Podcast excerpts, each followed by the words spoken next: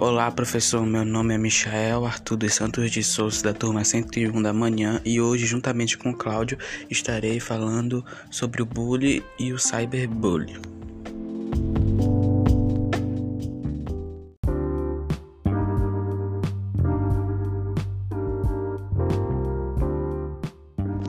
Olá, professor. Meu nome é Claudio Van Duarte, sou da turma 101 e falarei hoje sobre origem, introdução à diferença do bullying e cyberbullying.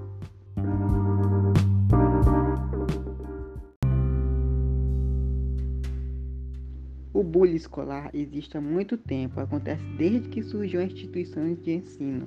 A preocupação com este fenômeno começou em meados da década de 70, quando os educadores notaram um grande aumento na violência entre os alunos nas escolas.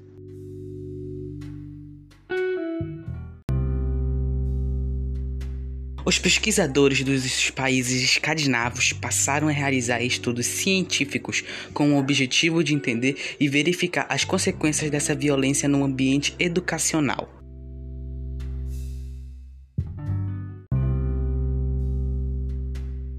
A palavra bully tem origem dos Estados Unidos, onde bully significa valentões, brigões e cyber-internet. Daí que surge a palavra cyberbully, valentões da internet. Por isso, fique atento na internet para ver se nenhum amigo conhecido esteja sofrendo essa agressão.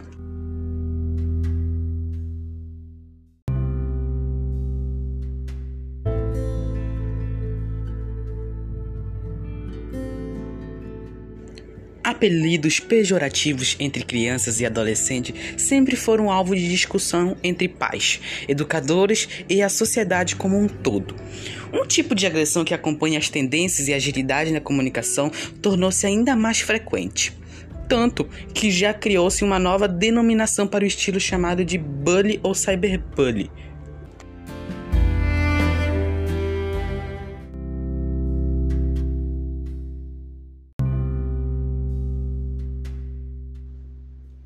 A diferença do cyberbullying acontece em um ambiente virtual onde as pessoas envolvidas não estão cara a cara, sendo um agravante para o problema, pois assim, o anonimato permite o aumento da crueldade dos comentários e das ameaças, tornando os efeitos muitas das vezes mais graves.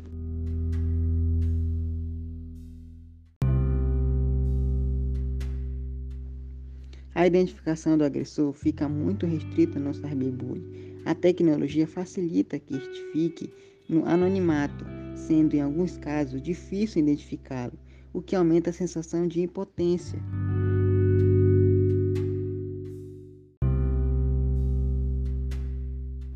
Já no bullying, as agressões ficam restritas no ambiente de convívio, como por exemplo, na escola ou trabalho, existindo aí um limite determinado pelo espaço físico já no ambiente virtual, as intimidações e as provocações estão permanentemente atormentando as vítimas.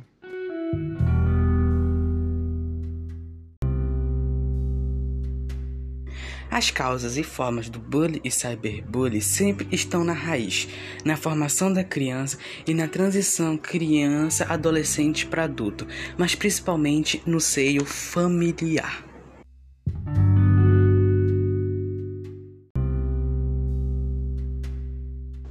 Causas do cyberbullying. O estudo do cyberbullying é relativamente recente e poucas pesquisas investigaram as causas dele. Para poder contemplar as causas, deve-se ter em conta diversos fatores como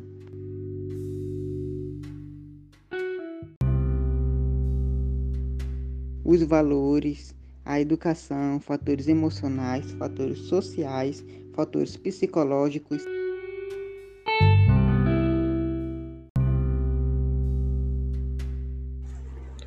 No entanto, cabe destacar que as crianças e adolescentes se encontram em plena exploração de sua própria existência, buscando se encaixar nos diferentes grupos sociais e qualquer aspecto que não se encaixe, ou seja, diferente de um deles, se converte em um objeto de chacota.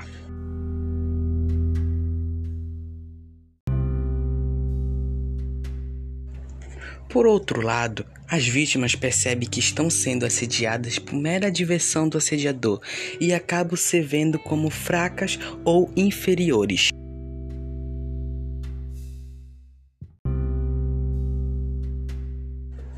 Uma causa irrefutável do incremento deste assédio é o auge das redes sociais e sua facilidade de acesso, sem limitação de idade.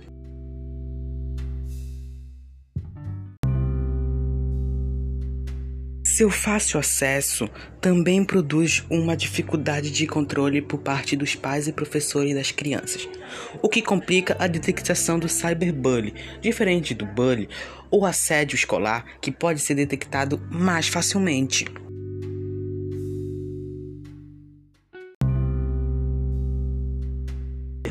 As consequências que se manifestam ao sofrer ou praticar uma situação de assédio ou cyberbullying são muitas, tanto para a vítima quanto para o agressor, sendo o suicídio a mais preocupante.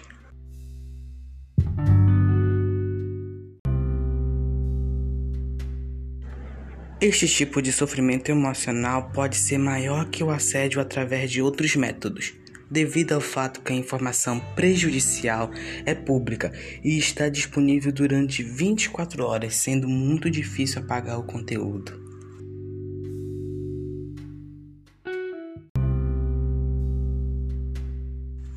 As consequências do cyberbullying se assemelham com as consequências do assédio moral no trabalho. As consequências mais representativas são as seguintes: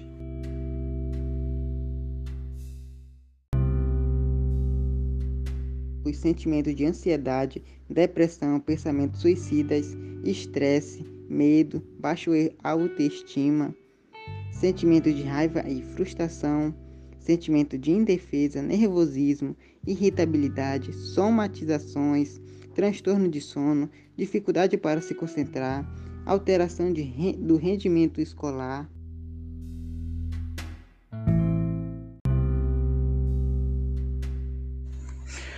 Já algumas tendências a pessoas que sofrem bullying são recusar de ir para a escola, tendência ao isolamento, falta de apetite, insônia e dor de cabeça, queda no desempenho escolar e febre e tremor.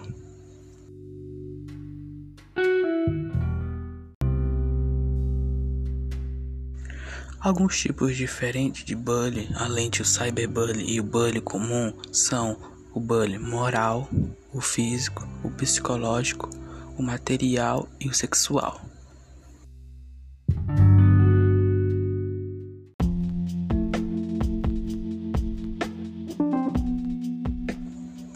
Esse é o fim. Eu e o Cláudio agradecemos por você ter escutado até aqui e obrigado.